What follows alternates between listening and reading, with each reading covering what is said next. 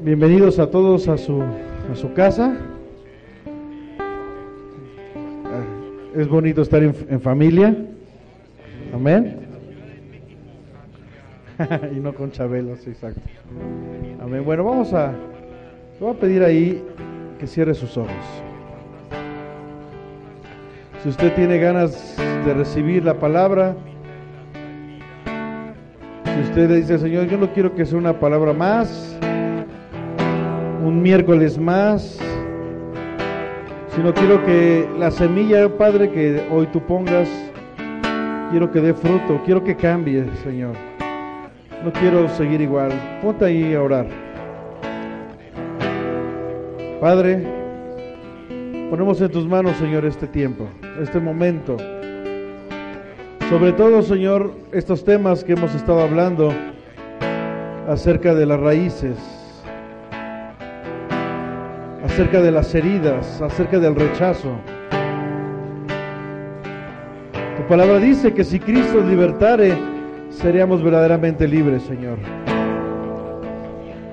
Y la que nos hace libres es tu palabra, Señor. Padre, aquí estamos para que el día de hoy tú nos hables. Abrimos, abrimos nuestro corazón, Señor. Abrimos nuestra mente. Quita, quita todo lo que interfiera. Que el día de hoy tu palabra penetre. Que el día de hoy tu palabra corte. Señor, no queremos ser más nosotros, sino queremos que seas tú en nosotros. Espíritu Santo, tú eres el que convences, tú eres el que redarguyes, eres el que transformas, eres el que nos recuerdas las palabras de Cristo. Queremos, Señor, el día de hoy salir transformados. Queremos, Padre, el día de hoy, Señor, salir con ánimo. Salir, Padre, con esa espada dispuesto a pelear, porque sabemos que estamos en guerra.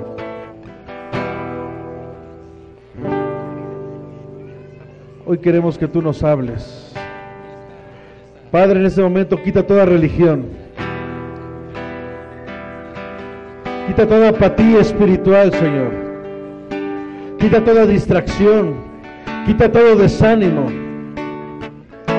Si el día de hoy, Señor, tú nos permitiste estar aquí, es porque esta palabra es para nosotros. Porque hoy tú nos estás hablando. Porque hoy tú nos estás confrontando. Sabemos que tu palabra es dura, pero no somos de los que retrocedemos. No somos de aquellos que querían abandonarte y regresar porque la palabra era dura, sino somos de los que queremos cambiar, proceder a la meta, como dice el apóstol Pablo. Aquí estamos, Señor, tus hijos, tus hijos a ser transformados, dispuestos a que las cosas cambien, dispuestos a decirle al mundo, si me has visto a mí, has visto a Cristo. Porque ya no vivo yo, Cristo es el que vive en mí. Lo que hablo, lo que digo, lo que pienso, lo que actúo, todo es un reflejo de lo que el Padre nos ha mandado hacer. Gracias Señor. Gracias Padre. En el nombre de Jesús. Amén Señor. Amén Señor. Gloria a Dios. Vamos ahí. Pongan ahí por tema. El rey te mandó llamar. Ya estoy mejorando en temas, ¿verdad? En, en títulos. El rey te mandó llamar. Sí, es que me puse dos semanas a ver Netflix, entonces ya vi temas de películas. No, no es cierto. El rey te mandó llamar, así se va a llamar, así se llama el día de hoy. Dile a tu hermano, el rey me está llamando. Ahora dile, el rey te está llamando.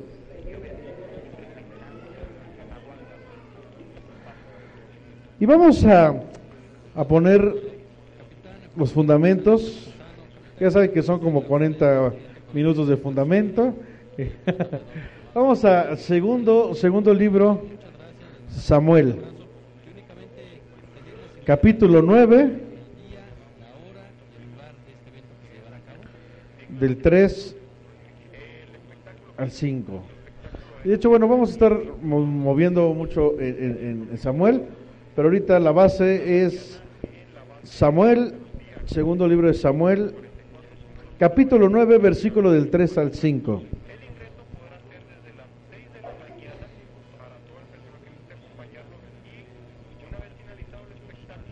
¿Ya lo tenemos? Dice, dice la palabra así, del 3 al 5. Dice, el rey le dijo, ¿quién es el rey aquí? David, ok. Sí, bueno, ya sé que usted es rey y sacerdote, amén. Pero que el tema se llama el rey, ¿qué? Ok, me mandó llamar, está mandando llamar. Dice, el rey le dijo, no ha quedado nadie de la casa de Saúl a quien haga yo misericordia de Dios. Pregunta hoy el Señor, ¿no ha quedado nadie de esta familia a que yo hoy haga misericordia? Y repito, la pregunta es para ti hoy. Hoy, hoy no pienses, esta palabra le hubiera quedado bien a tal. Esta palabra es para ti. Hoy el rey te está llamando. Hoy el rey está diciendo, a ver, busquen, busquen si no hay nadie en la casa de Saúl quien haga yo misericordia. El Señor está teniendo misericordia hoy de ti. No los veo muy convencidos, pero eso. Dice, y Siba respondió al rey, aún ha quedado un hijo de Jonathan, lisiado de los pies. El tema, el tema principal de cada miércoles son las heridas del alma, ¿no? Siempre hay algo que, ha pasado en nuestra vida que ha provocado que en muchas áreas de nuestra vida, o en pocas, o si no en todas las áreas de nuestra vida, estemos lisiados de algo, que, estemos cojos de algo. El Señor nos, nos llama, el Señor nos, nos da la libertad, nos limpia con su sangre, sin embargo, hay algo en nuestra vida que, decimos, yo quisiera, el Señor me, está llamando a hacer algo, pero, pero parece que hay algo en mí que, no puedo dar el paso más allá. O sea, yo sí quiero. ¿Pero por qué? Porque hay un área de tu vida que estás lisiado. Hay área un área de tu vida donde estás cojo. Y, y de eso se trata cada miércoles hemos visto celos, hemos visto amarguras, hemos visto rencores, cosas en nuestra vida donde si Cristo libertare seremos verdaderamente libres. Amén. ¿Vamos bien hasta aquí? Entonces, ¿qué pasa? Está el hijo de Jonathan, pero ¿cómo está, dice la Biblia? Lisiado de los pies. Los pies tiene que ver con tu conducta con tu forma de actuar. A veces decimos que tenemos a Cristo y le decimos, Señor, yo te voy a servir. Sin embargo, estamos lisiados de los pies. ¿Por qué? Porque nuestra conducta dice lo contrario. Le decimos al Señor, Padre, heme aquí, envíame a mí. Sin embargo, pues no estamos. Dice por ahí un dicho que el, el que no está no sale en la foto. ¿No? Ay, Señor, ¿por qué no me considera? ¿Por qué yo quiero servirte?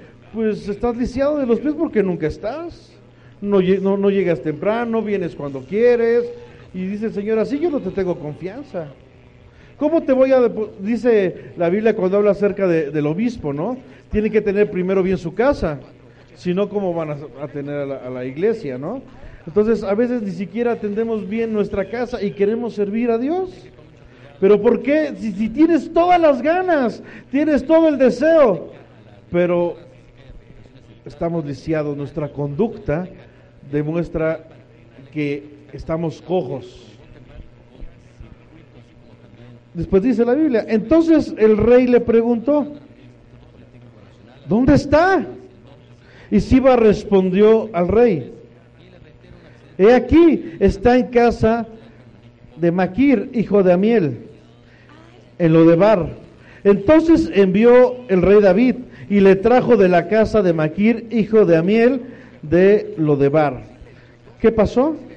Que dice la Biblia que entonces envió el rey David. El rey David envió para que fueran por este personaje llamado Mefiboset, que es el personaje del el que está lisiado, hijo de Jonathan. El tema se llama El rey te mandó llamar, pero el rey te manda llamar y va por ti. No dice, pues a ver, a ver cómo viene, mándale un mensaje y que venga. Si estuviera en nuestros tiempos, mándale un WhatsApp y que venga. El Señor sabe que hay muchas áreas de tu vida que estás lisiado que hay muchas áreas de tu vida donde tu conducta no va de acuerdo con lo que tú quisieras hacer para el Señor. Por eso, como el Señor lo sabe, dice, vayan por él, tráiganmelo. Porque él no va a poder venir. Está cojo, está lisiado. Tráiganmelo. ¿Vamos bien? Ok. Vamos a ver qué pasó con, con, con Mefiboset que es el personaje que estamos hablando. Y para esto, ahí mismo eh, eh, en Samuel, pero vamos al capítulo 4, versículo 4. Sí, en el segundo libro. Ahí mismo nada más cambiamos de, de, de, capítulo y versículo. 4, 4. ¿Ok? ¿Ya lo tenemos? Segundo de Samuel 4, 4. Dice la palabra. Para saber de quién está hablando. Ya vimos que hay una persona que está lisiada, hijo de Jonathan, y que la mandaron, mandaron por él. ¿Quién? El rey David. El rey mandó llamar. Como hoy el Señor sabe que estás lisiado en una área, en muchas áreas o en todas las áreas de tu vida, pero Él te está mandando llamar. ¿Por qué? Porque tiene misericordia. ¿Por qué? Porque te quiere bendecir. Porque ya no quiere que estemos lisiados. Amén. Gloria a Dios por ese amén. Cuatro. Dice, y Jonathan, hijo de Saúl, tenía un hijo lisiado de los pies. Vean, tenía cinco años de edad cuando llegó de Jezreel la noticia de la muerte de Saúl y de Jonathan. Y su nodriza le tomó y huyó. Y mientras iba huyendo apresuradamente, ¿qué pasó? Se le cayó el niño y quedó cojo. Su nombre era Mefiboset. ¿Qué pasa? Está el hijo de, Jonathan, o sea, este llamado Mefiboset, y están en la guerra y matan a Saúl y en esta guerra también matan a Jonathan.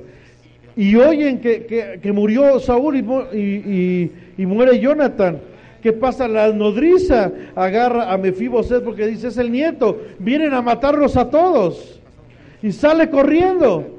¿Qué pasa? En lo que sale corriendo, ¡pum! se le cae. ¿Y cuál fue la consecuencia?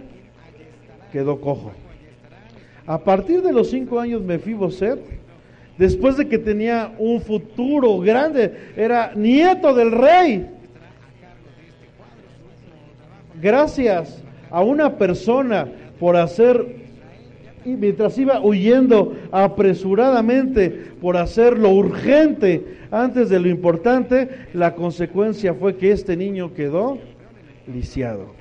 ¿Cuántas veces en nuestra vida, y a lo mejor desde, desde que nacimos, nuestros padres, como no conocían de Cristo, eh, empezaron a hacer cosas urgentes? Y eso provocó áreas en tu vida, en mi vida, que estuviéramos lisiados. Lo, como, lo veíamos, el, miedo. El miedo dice la palabra que no viene de Dios, entonces viene de algo. Algo pasó con nuestros padres que inyectaron miedo en nosotros miedo a las alturas, miedo al fracasar, miedo a que es que si tú no tienes una casa eres un fracasado, si no terminas la carrera eres un fracasado y como no la puedes terminar y no pasaste el examen dices, ay, soy un fracasado y, te da miedo. Como has visto que tu familia eh, viene de divorcios, viene de pleitos, el papá alcohólico, la, la, la la, la esposa eh, siempre tenía que estar aguantando los golpes del esposo, eso provocó un área de tu vida que fueras lisiado. ¿Por qué? Porque ahora te da miedo tener un compromiso con, un, con tu esposo, con tu esposa. ¿Y si me falla? ¿Y si me caso y me divorcio? ¿Y si mis hijos salen rebeldes? Hay mucha gente que no quiere tener hijos porque ¿qué tal sale? ¿Qué tal si su hijo sale con síndrome de Down? ¿Qué tal si sale con una malformación? Mejor no. ¿Pero por qué? Porque vienen arrastrando. Hubo algo con los padres, con los abuelos, con los tíos, algo que provocó en tu vida que hubiera una herida, que estuviéramos lisiados, que estuviéramos cojos, que nuestras conductas, ahora que conocemos a Cristo, no, no, no, no sean las correctas conforme a Dios quiere. Por eso, repito, los pies tienen que ver con tu conducta, con tu forma de caminar en Cristo. Y dices, pero yo quiero, Señor, tú sabes que yo quiero servirte, pero cada vez que quiero ir a servir se me hace tarde, ya llovió el metro, el trole, el coche, todo me pasa. Es porque hay una área de tu vida donde estás lisiado, porque mejor tus padres nunca te enseñaron la responsabilidad, el llegar temprano, el que tú sí seas sí, que tú no, perdón, que tú no seas no. ¿Vamos bien hasta aquí? Ahora, pero ¿qué dice la palabra? Que el rey te está mandando llamar porque tiene misericordia de ti. El, rey sabe, o sea, nuestro Señor sabe que estás lisiado, pero tiene misericordia de ti y te va a bendecir grandemente. Amén. Por eso repito el tema, se llama El rey te mandó llamar. ¿A quién mandó llamar? ¿A Jonathan? No, ya había muerto. Mandó llamar a Mefiboset, al lisiado. ¿Ok? Ahora, les voy a mencionar una de las, de las cosas que tenía Mefiboset gracias a, pues hacer las cosas urgentes, ¿no? Su nodriza, por salir corriendo, vean la consecuencia de Mefiboset y, y vemos, voy a, a decir unos patrones en la conducta de Mefiboset del carácter y de la vida de este hombre. Una, vivió, a partir de los cinco años, vivió toda su vida en desgracia. Eh, aparte de ser inválido, sufría y aparte estaba resignado. O sea, ya no era de que, híjole, pero algo va a pasar en mi vida. O sea, ya estaba resignado, pues esto fue lo que me tocó vivir y pues ni modo, esto me tocó en la feria. Desgraciadamente muchos de nosotros en estas áreas de nuestra vida donde estamos lisiados nos conformamos. Pues así soy ya, o sea, ya me tocó, yo no creo que pase algo. No creo que haya un cambio, o sea, ya e, este sufrimiento que tengo por, por lo que me hizo papá, por lo que me hizo mamá, pues sí, ya oraron, ya todo, pero no creo que vaya a haber un cambio. Dos, fue un hombre escaso. Porque no tenía herencia. Fue un hombre escaso y no tenía herencia. ¿Por qué no tenía herencia? Porque su abuelo, Saúl, y su papá Jonathan habían muerto. Aparte, ni siquiera, ni siquiera se quedaron a ver qué pasaba con la familia, sino salieron corriendo y lo sacaron. ¿Cuántas veces el diablo no te ha sacado. Porque ¿cuál es la herencia? La herencia está en la palabra de Dios. Ahí está tu herencia. Ahí está lo que nos corresponde, dice la Biblia, que somos coherederos con Cristo. Sin embargo, el diablo ha provocado que no conozcas tu herencia. Que no conozcas lo que Cristo quiere para ti, lo que Cristo te dio, lo que te corresponde. ¿Por qué? Por esta invalidez. Te sacó estabas en la iglesia, tuviste un problema con el pastor, tuviste un problema con los líderes eh, y dijiste me voy, me salgo. Y a partir de ahí tu vida ha estado como los gitanos, de iglesia en iglesia, de líderes en líderes, de, de pastores en pastores, buscando como, pues a ver, a ver dónde caigo. Pero como ya traes una herida, ya vienes inválido. ¿Por qué? Porque tu herencia se te fue quitada. Ya no conoces tu herencia. Miren, yo, yo, no, yo no digo que aquí en, Siervos de Cristo en su momento yo no vaya a hacer algo. Y, créeme que si lo llego a hacer no va a ser con conciencia que a los llegue a herir. Maldito aquel que confía en el hombre. Somos hombres y todos podemos fallar. Pero lo que yo sí les digo es que nuestra mirada está en Cristo y que yo soy hombre y el día que yo les falle, podemos hablarlo y decir, pastor, es que esto que usted hizo no estaba bien, me dolió y nos podemos poner a cuentas, a salir corriendo, decir, no, ya va y suficiente. La herida ahí estuvo y podemos cambiar de iglesias, podemos cambiar de pastores, podemos cambiar de grupos, pero al final la herida ahí sigue. ¿No? Mejor llegar, híjole, me va a doler. Cuando, cuando te cortas o cuando te raspas, híjole, te, te, te, talla, ¿no? Para, para, que no quede piedrita ni no haya una infección y ya después te ponen el, eh, no sé qué, que sea, no soy doctor, pero ya con eso ya no hay infección, ya no nada, pero en el transcurso de que te están sanando, duele. Pero ya después dices, ay, mira, ni cicatriz quedó, ni nada, quedó bonito. Hermanos, si tenemos que hablar, confrontarnos, hagámoslo, pero ojo, para eso hay autoridades. Porque si no empiezan los chismes, empiezan las murmuraciones. Oiga, pastor, como que yo siento esto, como vamos a platicarlo. Usted es mi autoridad, vamos, ayúdeme. ¿Ok? Sabían, hemos estado orando por la unidad, ¿no? De la iglesia, por estar todos pensando lo mismo. Pero ¿sabe por qué hay roces entre hermanos? No vayan a decir que es por el diablo. Porque la palabra dice es hasta que todos lleguemos a la estatura del varón perfecto que es Cristo. ¿Por qué, Porque hay roces? Porque unos sí piensan como Cristo y otros siguen en su carnalidad. Mientras no tengamos la misma forma de pensar, va a haber roces. Si todos pensamos como Cristo, pues qué pleito es si pensamos como Cristo, hablamos como Cristo. ¿Me doy a entender? ¿Qué pasó con, el Señor Jesús con sus doce?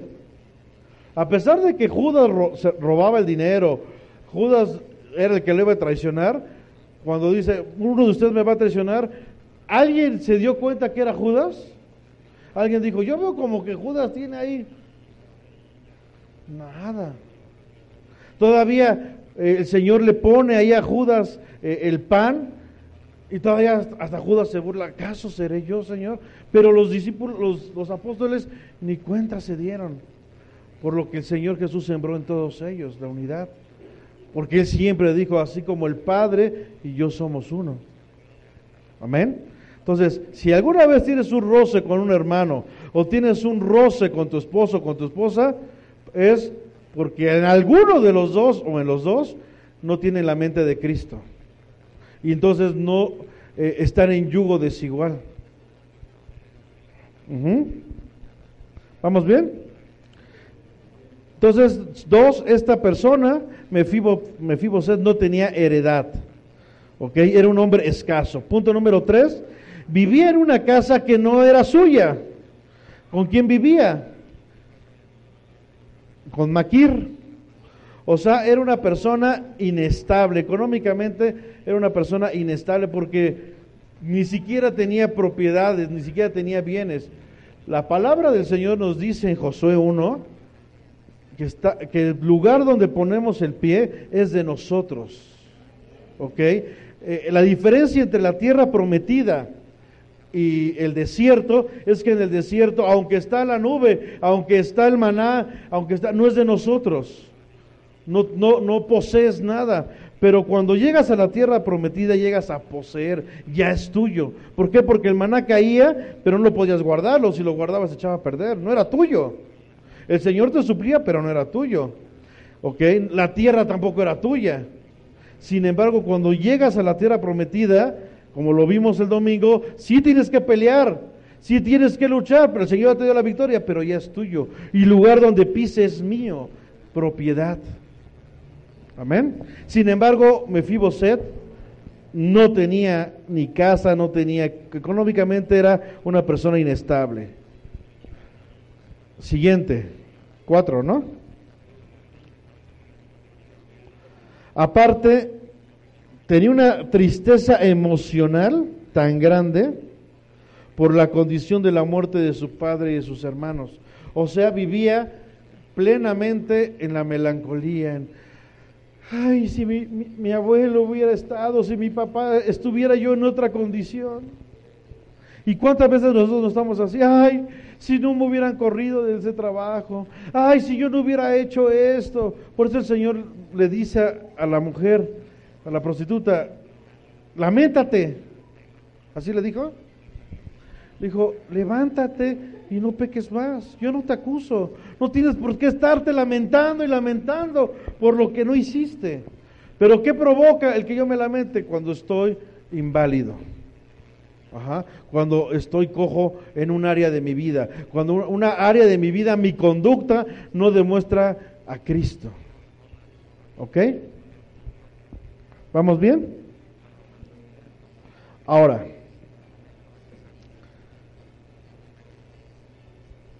dentro de esta área de, lo que pasó, fue muy importante que Saúl muriera. ¿Para qué? Para que Mefiboset pudiera heredar todo esto, aunque él no lo sabía, aunque él vivía en una condición que no lo sabía.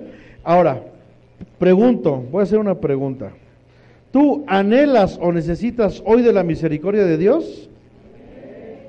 Pero que se oiga con una convicción de, sí, Señor, o sea, prácticamente de, necesito esto, Señor. A ver, ¿anhelas o necesitas hoy de la misericordia de Dios? Ok. El primer punto que tenemos que hacer, o el primer paso que tenemos que hacer, si tú te sientes, y bueno, yo creo que más bien no es si tú te sientes, todos los que estamos aquí, todos, en un área de nuestra vida, estamos lisiados ¿Por qué les digo esto? Por algo estamos escuchando la predicación el día de hoy. Por algo la palabra es para nosotros. ¿Ok? Por eso no voltees a tu hermano. Esta palabra es para ti. No, primero es para ti. Pero hoy el, rey te está llamando. ¿Ok? Entonces, si nosotros queremos que las cosas cambien, si anhelamos la misericordia de Dios, primer punto, tenemos que dar la muerte a ese Saúl que llevamos dentro. Porque si Saúl no, no moría, Mefiboset no podría heredar. ¿Sí o no? Para que Mefiboset tuviera la herencia, viviera con la herencia, Saúl tenía que morir. Ahora, para que tú vivas en esa herencia donde el rey te está llamando, tiene un, Saúl en tu vida que tiene que morir. Y ahorita vamos a ver qué significa esto. Gloria a Dios por ese amén. Vamos al primer libro de Samuel, capítulo 10, del 21 al 22. Vamos a ver qué significa esto de un Saúl tiene que morir en mí para que yo pueda heredar.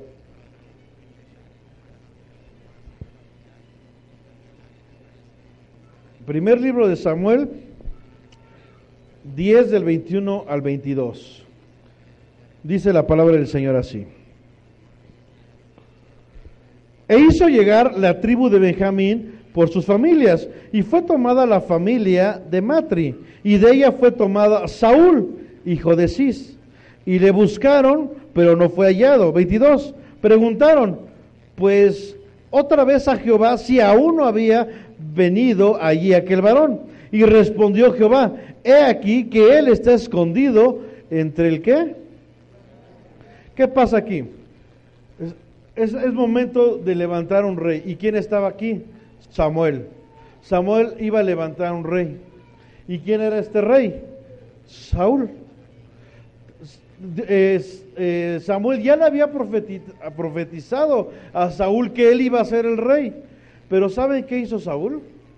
Se llenó de temor, se llenó de miedo. Dios ya se lo había confirmado y llegaba el momento en que Samuel iba a orar por él, lo iba a ungir. Sin embargo, sale corriendo Saúl. ¿Por qué? Porque tiene miedo. ¿Cuál es el primer Saúl que tiene que morir en nuestras vidas si queremos recibir la misericordia, si queremos recibir la herencia? Por eso el rey nos está llamando. El primero es el miedo. Repito, cuando Samuel convocó al pueblo para proclamar, para levantar, para orar por, por Saúl como rey, en este momento Saúl se esconde. Estaba muerto de miedo por lo que iban a hacer con él.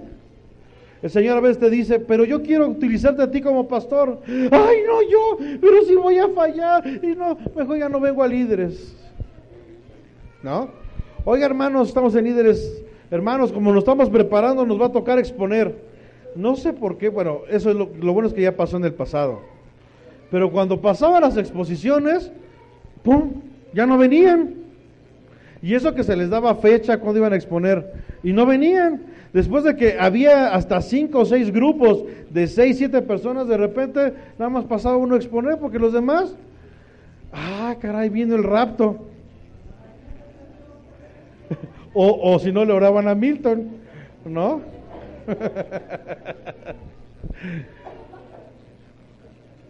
si tú quieres recibir la herencia, si tú quieres en este momento, porque el rey te está llamando, romper con, este problema de, de tus pies, esta herida que no te ha llevado a una conducta agradable a Dios, tienes que romper con el miedo.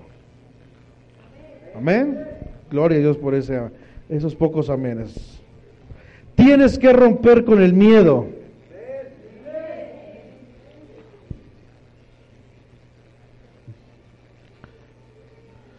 Hay muchos de aquí que Dios les ha hablado de negocios, les ha hablado de empresas, sin embargo les da miedo.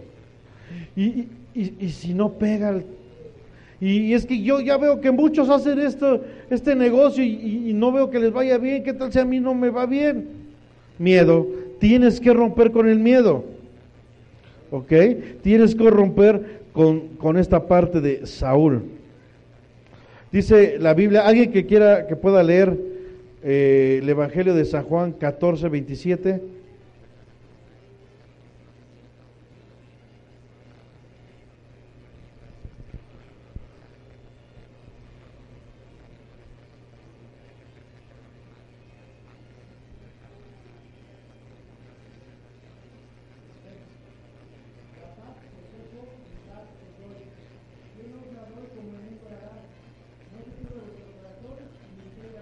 Ni tenga miedo. A ver, a la cuenta de tres vamos a decir, ni tenga miedo. Una, dos, tres. Ni tenga miedo. ¿Ok? Entonces, hermano, escucha esto. Cada uno de los que estamos aquí, venimos con un propósito de parte del Padre. Y este propósito está desde antes de la fundación del mundo. ¿Ok? Hoy es el tiempo, hermano, de que le des muerte a este miedo. ¿Ok? Que empieces a caminar bajo la voluntad de Dios. El Señor sabe que hubo una parte en tu vida que provocó que estuvieras lisiado, pero no más. Ya no más tienes que estar lisiado, ¿ok? Entonces, primer punto, tienes que romper con el miedo. Empieza a caminar bajo la voluntad de Dios, que no te dé miedo. Dios te va a respaldar, dice la Biblia lo que acaban de leer. Mi paso os dejo, mi paso os doy. Y al final dice, no se turbe vuestro corazón, ni tenga miedo. Hermanos, a partir de hoy, no más excusas a lo que el Señor, a los sueños que Dios puso en ti, a lo que tú quieres hacer para Dios. No más excusas. ¿Ok? Tienes que romper con esta área de ser lisiado. Otra área de Saúl que tenemos que romper. Ahí mismo en, Samuel, en el primer libro, pero capítulo 13, versículo 6.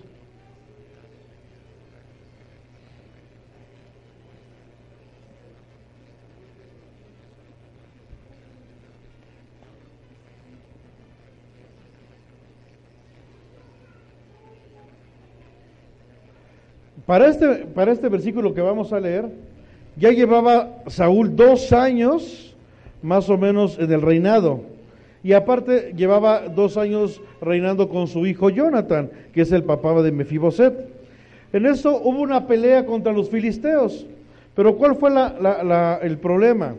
Que Saúl preparó, reunió aproximadamente como tres mil hombres. ¿Ok? Pero ¿sabe con cuántos llegaron los filisteos? En caballo llegaron como treinta mil hombres y más aparte otras personas como seis mil, siete mil eh, este, eh, eh, caminando. Y vean lo que pasó con, con Saúl. Versículo 6. Cuando los hombres de Israel vieron que estaban en estrecho, porque el pueblo estaba en aprieto, ¿qué hicieron? Se escondieron en cuevas. Ahí está otra vez el temeroso del rey. En fosos, en peñascos, en rocas y en cisternas. ¿Qué pasó? Versículo 7. Y algunos de los hebreos pasaron el Jordán a la tierra de Gad y de Galat. Pero Saúl permanecía aún en Gilgal y todo el pueblo iba tras él. ¿Cómo? Temblando. Un rey miedoso. Y la consecuencia de que su rey fuera miedoso es que todo el pueblo estuviera temblando. A veces decimos, ay, ¿por qué mis hijos son así? No preguntes por qué tus hijos son así, porque tú eres así. Tus hijos son el reflejo de lo que tú eres una área de tu vida donde estás manco. Es que es bien rebelde, es que es bien contestón, es que es bien flojo, es que, es que eso es lo que ha visto de ti. Pero hoy repito, te dice el Señor, rompe con esta y esta segunda área. Esta segunda área tiene que ver con la desobediencia. ¿Por qué? Porque dice la palabra que después de esto, después de que todo el pueblo iba temblando porque el ejército era más grande, ¿saben lo que hizo Saúl? Fue y levantó este levantó eh, hizo un sacrificio. ¿Qué habías dicho? Holocausto, es que esa era la palabra, pero no todavía. Levantó holocausto y él lo tenía que levantar holocausto. Esto era solamente para los sacerdotes. Sin embargo, él va y levanta un holocausto. Símbolo de qué? De desobediencia. Y a veces no, entendemos la parte de Dios en nuestra vida de la obediencia. En la iglesia nos gobernamos por un gobierno teocrático. Yo sé que la mayoría de ustedes son este, más grandes que yo. Y, a muchos les cuesta, ay, pero el pastor, ¿qué va a saber si está bien, está bien chamaco?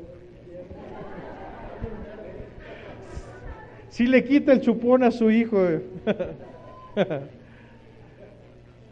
Pero lo único que demuestra es rebeldía. Ay, ¿para qué voy a hablar con el pastor? Pues, ¿qué le interesa mi vida? Por algo Dios me puso aquí. Ahora, ustedes saben que yo nunca, nunca les voy a dar un consejo de hombre. No, mire, hermano, yo creo que tienes que hacer. Si yo, y, así lo voy a decir abiertamente, si yo nunca, si yo el consejo que les doy no viene en la Biblia, deséchenlo. Porque solamente es consejo de hombre. Y aquí no estamos para consejos de hombre. No estoy porque, ah, es que esta vez a mí me resultó y yo creo porque yo vi, tengo la experiencia. Aquí la experiencia no sirve. Aquí lo que interesa es la palabra. Aquí está eh, eh, lo que sacia nuestra sed, la palabra. ¿Ok? Entonces, si tú algún día vas a dar un consejo, porque aquí están líderes, aquí hay pastores, aquí hay personas que, el Señor los va a poner a llevar a un pueblo a la victoria siempre que sea con consejo en la palabra. No lo que yo creo, lo que yo pienso, lo que mi abuelita dijo, porque el Salmo 1 se bienaventurado el varón que no anduvo en consejo de malos. Y si cualquier consejo que uno diga que no venga la palabra, eso es un consejo de malos. ¿Ok? Vamos bien. Dice la Biblia que, que Cristo, Dios le dio una posición, un lugar. ¿Por qué? ¿Por qué era hijo? ¿Por qué era Cristo? Por la obediencia. ¿Ok? A lo mejor no te va a agradar mucho lo que el pastor, lo que la pastora, lo que tu líder, lo que tus papás, lo que tu jefe te digan. Pero cuando tú eres obediente, Dios te va a respaldar. Amén. ¿Por qué les digo esto? Porque Dios en ningún momento va a respaldar la rebeldía. Él era el rey, sin embargo, hizo algo en desobediencia y Dios no lo respaldó. Y era el rey. Tercer punto, entonces, la incredulidad. Primer punto, el miedo. Segundo punto, la desobediencia. Y tercer punto, la incredulidad. ¿Por qué la incredulidad? Porque después de que desobedeció al Señor y fue levantar el holocausto, fue con una... Ah, déjame ver dónde lo tengo. Mm. creo que es en el primer libro de Samuel, 28 del 6 al 7, fue con una divina para ver si lo que Samuel decía era verdad. Imagínense, o sea, ¿y hasta dónde estaba su mente entenebrecida? Que va con una hechicera, con una divina, para ver si lo que el profeta decía era de Dios. Qué tremendo. Pero estas áreas provocaron que Mefiboset fuera este paralítico, que tuviera un problema y no pudiera caminar y que lo llevara a la pobreza, a la esclavitud, a no tener bienes. Por eso, hermanos, con temor y temblor, toda decisión que ustedes tomen, que venga de parte de Dios, porque si, si ustedes lo que hacen, no, Dios no lo ha autorizado, van a venir consecuencias, y no para ustedes, para sus hijos, para sus nietos y más allá. ¿Ok? Y Dios, nos, Dios nos quiere librar de eso. Por eso hoy el Señor dice, ya no quiero que tengas, que estés lisiado. ¿Qué provocó? Tu abuelo provocó que estuvieras lisiado. Tu mamá, tu papá, tus hermanos. Alguien provocó en tu vida que estuvieras lisiado. Pero el Señor dice, ya no más. Pero tienes que romper con miedos, tienes que romper con desobediencias y tienes que romper con incredulidades. Tres áreas de la vida de Saúl que vino a arrastrar a Mefiboset. ¿Por qué les digo esto? Porque cuando David le dijo a Mefiboset, ¿te acuerdan que fue por él? Dice, oye, te habla el rey, ¿saben qué hizo Mefiboset? Se escondió, tenía miedo. Porque dice, híjole, ya viene por mí, me van a matar. Mataron a, Saúl, a mi abuelo, mataron a Jonathan, a mi papá. Ahora me van a matar a mí. Y se tenía miedo. Y eso se lo inyectó a sus hijos y a su esposa. Nos vienen a matar. ¿De dónde lo, lo aprendió? De Saúl. Incredulidad, porque cuando David le dice, puedes comer de la mesa del rey, ¿qué dijo Mefiboset? ¿Yo? Si soy un vil perro, yo no merezco nada. Y a veces así nos pasa a nosotros. Dios te dice, ven hijo, pásale. Tu posición es estar aquí en la mesa. deja de estar comiendo migajas. Y tú dices, pero si yo soy bien malo. Yo me he portado bien mal. Ve cómo tengo mi familia. Ve cómo tengo mis hijos. Ve la condición con la que estoy. Por eso el Señor dice, espérame. Levántate y no peques más. Te estoy llamando porque te voy a dar tu herencia. Pero tienes que entender en tu mente, por eso la Biblia siempre habla de cambiar, de renovar nuestra forma de pensar. Amén. Porque llegamos con el Señor y dice, pero yo no merezco nada. Claro que lo mereces. Y no por lo que has hecho, sino por el amor que Dios te tiene. Ahora, quiero hacer un paréntesis.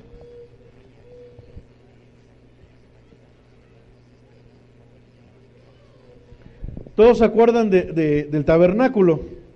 En el tabernáculo estaba el atrio, el lugar santo y el lugar santísimo. ¿Sí se acuerdan?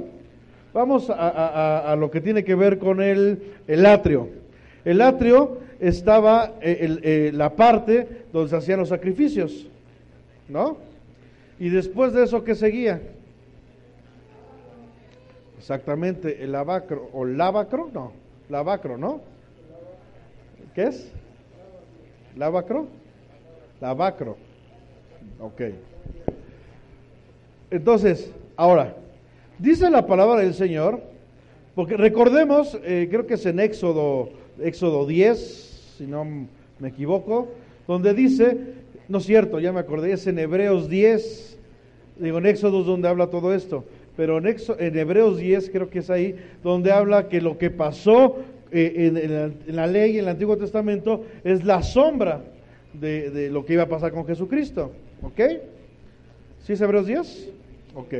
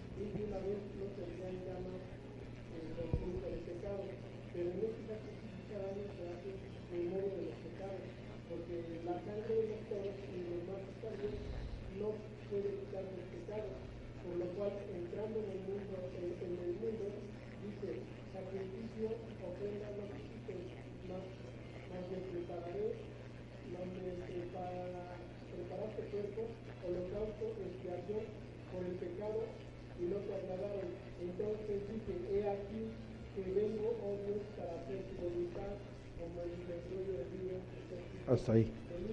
Ok. Entonces el Antiguo Testamento es una sombra de lo que, eh, lo que va a pasar eh, con el Señor Jesús. Debemos de entender que no es de que ya no hagamos lo de la ley, es una sombra. Y en ningún momento la ley fue quitada. Los, las cosas que vienen en el Antiguo Testamento siguen, porque Dios es el mismo ayer, hoy y siempre. ¿Ok? Porque después, hijo, yo me he contado con cada cosa de que, oye, es que esto, no, pero yo ya vivo en la gracia, yo ya no vivo en la ley. Espérame, pero la Biblia es toda. Desde Génesis hasta Apocalipsis es lo mismo, nada más que el principio es la sombra y después ya es lo real, pero la palabra es la misma. ¿Ok? Entonces, ¿a qué voy? Que están, ¿dónde se hacía el sacrificio? Y vemos que a Jesucristo, dice la palabra de Dios, que fue el Cordero de Dios. Se hacía el sacrificio, ¿para qué? ¿Para qué se hacía el sacrificio? La expiación. La Biblia dice que se hacía el sacrificio para cubrir los pecados. ¿Ok? Para cubrir los pecados. ¿Por qué? ¿De qué? De la ira de Dios. Entonces el Señor ya no veía tu pecado, veía la sangre que cubría ese pecado. ¿Ok? ¿Vamos bien hasta aquí? Pero después eh, ya, ya, llevaban la sangre, la vertían. ¿Para qué? Para, para, para llevarla. Ahora, pero antes de llegar al lugar san, santo estaba eh, eh, eh, lavacro, donde tenías, vaya la, la donde tenías que lavar, lavarte las manos. ¿Ok? ¿Por qué les digo esto? Ahora, ¿con qué te lavaba las manos? Bueno, pero ahí cómo te lavaba las manos? Con agua. El agua sabemos que es símbolo de la palabra de Dios, ¿no? ¿A qué voy? Que muchos de nosotros solamente hemos sido cubiertos por la sangre de Jesucristo. ¿Ok? ¿Por qué? Porque ahora la ira de Dios ya no está sobre vosotros. ¿Por qué? Porque ahora en vez de ver la, el pecado, ¿qué es lo que ve el Señor? La sangre de Jesucristo. El mejor sacrificio. Pero ahora, ¿qué tenemos que hacer nosotros? ¿Cuál es el siguiente paso? Lavarnos. ¿Con qué nos vamos a lavar? Con la palabra del Señor. Y es que a veces vivimos una vida llena de solamente estar cubiertos, pero no nos lavamos. Le voy a poner un ejemplo. Cristianos que dicen, sí, el Señor ya me perdonó, pero siguen siguiendo una vida tal cual como la vivían en el mundo. Santiago habla de eso. Yo te voy a mostrar mi fe por mis obras. ¿Ok? Y, no voy a decir nombres porque no estamos para, para quemar a nadie. Pero a mí me da tristeza ver cantantes cristianos que salieron de lo secular según se convierten a Cristo, pero siguen haciendo lo mismo. Y qué triste. Sale, eh, sobre todo las mujeres, ¿no? Eh, salen semidesnudas, cantando cosas que van en contra de la palabra de Dios, dejándose tocar por sus bailarines, pero dice, pero es mi trabajo. Creo que nada es justificable para pisotear la sangre de Dios. Fueron cubiertas, pero nunca fueron lavadas. ¿A quién le toca lavarse? A cada uno de nosotros. ¿Con qué, te, ¿Con qué te vas a lavar? Con la palabra del Señor. Pero si no escudriñamos la palabra, ¿cómo te vas a lavar? ¿No? Si te quedas con lo que te dan eh, solamente tus discipulados, el domingo, con, ¿a poco te lava, te bañas solamente una vez al día? Digo, una vez a la, a la semana. Digo, digo una vez al día porque los, los, los orientales se, lavan, se bañan tres veces al día. Y ahora sí se sienten cochinos. Y los baños de ellos, digo, son totalmente, le, ahora sí que se limpian todo. ¿No? Sí los han visto, ¿no? Cómo, cómo se bañan los orientales. ¿No? Los, los orientales los meten en, en, en, una tina y ahí tienen una persona o ellos que se lavan, pero les lavan de pie a pa todo, todo. Sin embargo, cuando nos vayamos nosotros a veces nos echamos un chorrito, poco de shampoo y ya me bañé y ya estoy para todo, todo el día. ¿no? Digo, para los orientales nosotros somos puercos, así como nosotros, los europeos son más puercos, ¿no? Lo que se bañan dos veces al- a la semana, ¿no? Tres y lo demás es son tus perjúmenes, mujer, ¿no? ¿Vamos bien hasta aquí? Vamos al segundo libro de Samuel, capítulo 9, del 4, a partir del 4.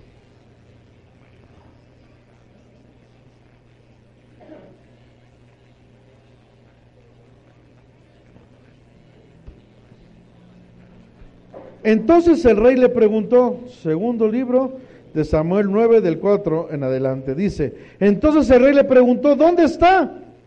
Y Siba respondió al rey. Ahora el Señor te está preguntando, está preguntando, porque te está llamando y te dice, ¿dónde está? ¿Dónde estás?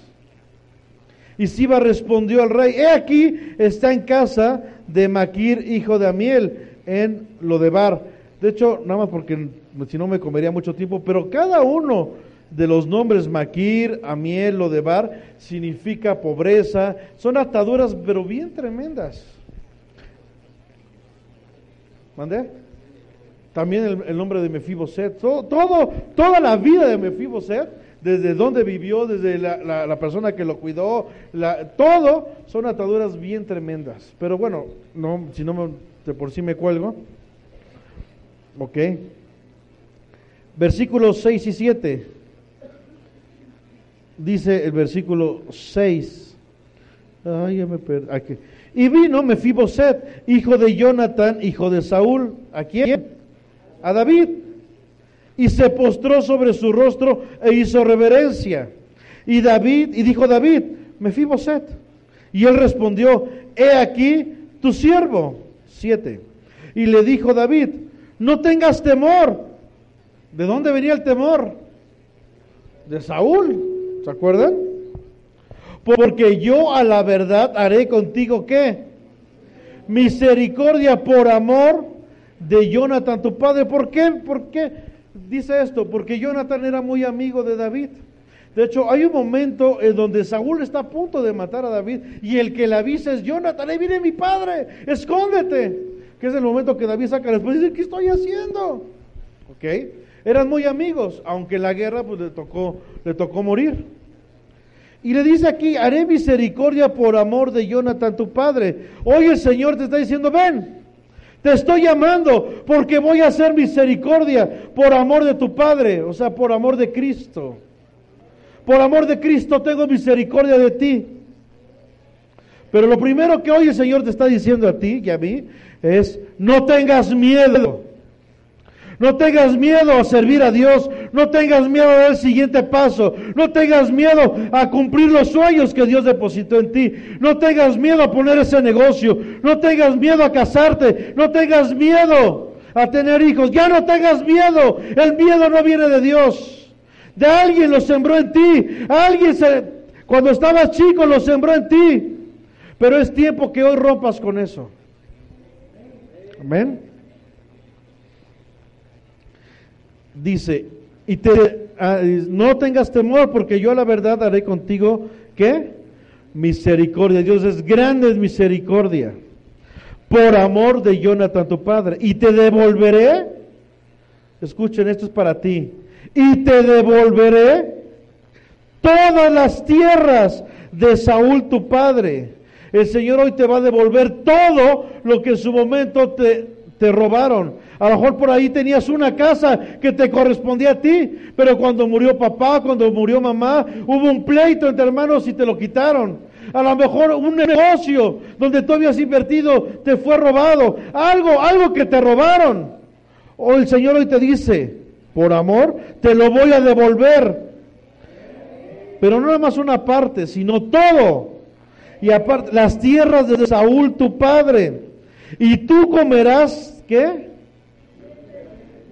¿Qué diferencia es comer entre lo que, a ver qué cae, a ver de dónde sale, a, ver, a comer de donde come el rey? Es una diferencia muy grande. Hoy el rey te está diciendo, te quiero en mi mesa.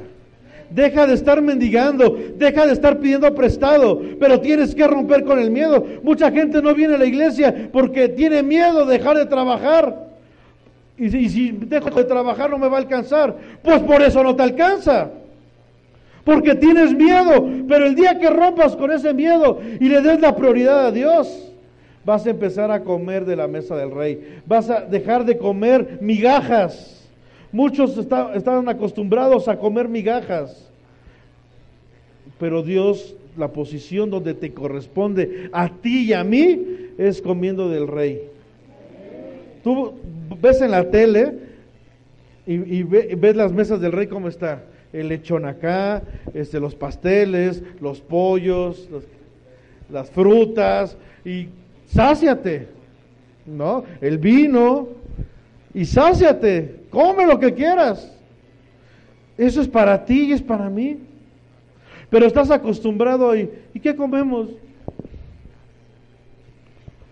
Pues mira, alcanza para cinco pesos de tortillas y una lata de frijoles. Ya ni para las rajas alcanza. Estás acostumbrado a comer migajas.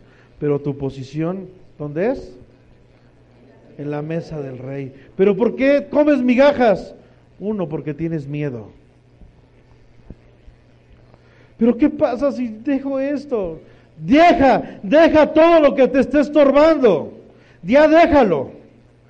Ya no lo permitas, no te des el lujo de seguir comiendo por ese miedo mis- este, migajas. ¿Ok? Ocho. Dice, y él inclinándose dijo, porque así somos, Dios nos da todo. Dice, aquí está, hijo, tu posición es en la mesa del rey. Pero ve cómo responde Mefiboset, dijo, ¿quién es tu siervo para que mires a un perro muerto como yo? ¿Y cuántos de nosotros, por lo que venimos arrastrando, ay, pero ¿quién soy yo? A veces vamos con hermanos, hermano, vamos a servir a Dios. Ay, yo, ¿cree que yo pueda servirle a Dios? Pues claro, por eso estás aquí. ¿No? Si Dios no te quisiera de su lado, estuvieras allá afuera. Dice la palabra del Señor que, que- que Jesucristo hablaba en parábolas para que muchos no se convirtieran. Sin embargo, tú oíste, oíste el mensaje del reino y te convertiste porque a Dios le plació ponerte en este lugar. ¿Cuánta gente no lo has predicado y no se convierte? Y parece que le estás hablando en inglés porque o no es su tiempo o Dios no lo quiere, no le quiere tocar su corazón. Exactamente. Sin embargo, tú estás aquí porque Dios tocó tu corazón, porque tu posición está aquí. Entonces deja de estarte como los católicos, estarte pegando y no, yo no lo merezco, yo merezco sufrir, voy a hacer un voto de sufrimiento. Así fue lo que hizo este eh, Mefiboset. Para que mires a un perro muerto como yo. ¿Por qué se veía como un perro? Porque así lo trataron siempre. Pero eso, así, así Dios no lo creó. Dios lo creó con un propósito. Y era el momento en que su propósito iba a empezar a funcionar. Pero ¿de quién dependía? ¿De, David o de Mefiboset? De Mefiboset entenderlo. ¿Tú lo entiendes? Pues deja de comer de las migajas. Deja de tener miedo. ¿Ok? Nueve. Entonces el rey llamó a Sibá, siervo de Saúl, y le dijo, todo lo que fue de Saúl y de toda su casa, yo le he dado al hijo de tu señor. Tú, pues, ¿qué dice? Le labrarás las tierras. O sea, no nada más se las dieron, hasta, hasta siervo le pusieron, ¿no? Qué tremendo. Porque ve la posición donde Dios te quiere.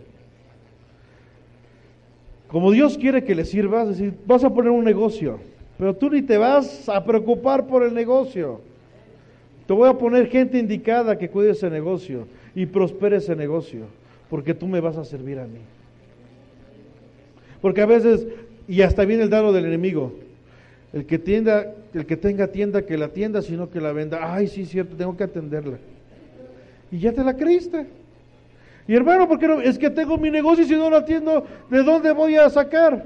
Espérame, ve lo que hizo David, que es el rey, y el rey que es tu Dios, te está diciendo, tú va a mandar a alguien que va a labrar las tierras, tú con tus hijos y tus siervos, y almacenarán los frutos para que el hijo de tu señor tenga pan para comer.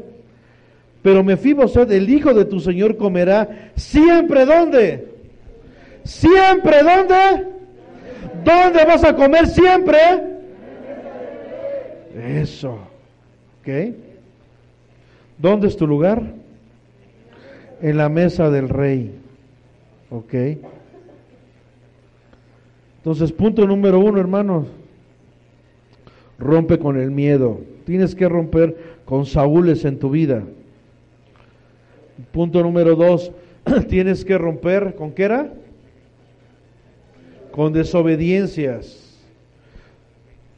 como se los he dicho, y primero me lo digo a mí, nosotros no estamos para opinar, estamos para obedecer, porque ni tú ni yo somos cabezas, la cabeza es Cristo. ¿Ok? Y tú y yo estamos para obedecer. Pero a veces parece que nos mandamos solos. Y vamos y hacemos cosas. Y al rato nos quejamos. ¿Por qué? ¿Por qué no nos, el Señor no nos bendice? Porque estás con el espíritu de Saúl. Por eso no puede venir la bendición. ¿Y cuál fue la tercera? Y la incredulidad. Si el Señor te dijo hoy que tu posición, que todo se te hará regresado, todas tus tierras se te, se te serán regresadas y que tu posición es siempre comer de la mesa del rey, no lo dudes, no lo dudes. Deja de estar diciendo, ay, ¿qué vamos a comer? Pues allá aunque sea un plumón le embarramos para que se vea algo en la tortilla. 11. Y respondió Siba al rey, conforme a todo lo que ha mandado mi señor, el rey a su siervo, así lo hará tu siervo. Mefiboset dijo, Mefiboset, dijo el rey, comerás a mi mesa como uno de los hijos del rey. ¿Cómo dice la Biblia en Pedro que somos? Reyes, y digo en, en Apocalipsis, reyes y sacerdotes. Somos, en Pedro dice, somos nación santa, real sacerdocio, linaje escogido por Dios. ¿Para qué? Para anunciar, ¿no? Exactamente. 12. Y tenía Mefiboset un hijo pequeño que se llamaba Micaía. Y toda la familia de la casa de, de Sibá eran siervos de Mefiboset. Y moraba Mefiboset en Jerusalén, porque comía, ¿cuándo? Porque comía qué? Ok, y estaba lisiado de ambos pies. ¿Ok? ¿Qué te corresponde? Creértela, romper con las cosas que te trajeron a ser lisiado. Temores, rebeldías, eh, falta de fe, es que yo no creo que el Señor me vaya a sanar. Es que yo no creo que el Señor me vaya a dar. Si no rompes hoy con eso, vas a seguir lisiado. De ti depende, o sigues lisiado o empiezas a comer de la mesa del rey. Amén. ¿Oramos?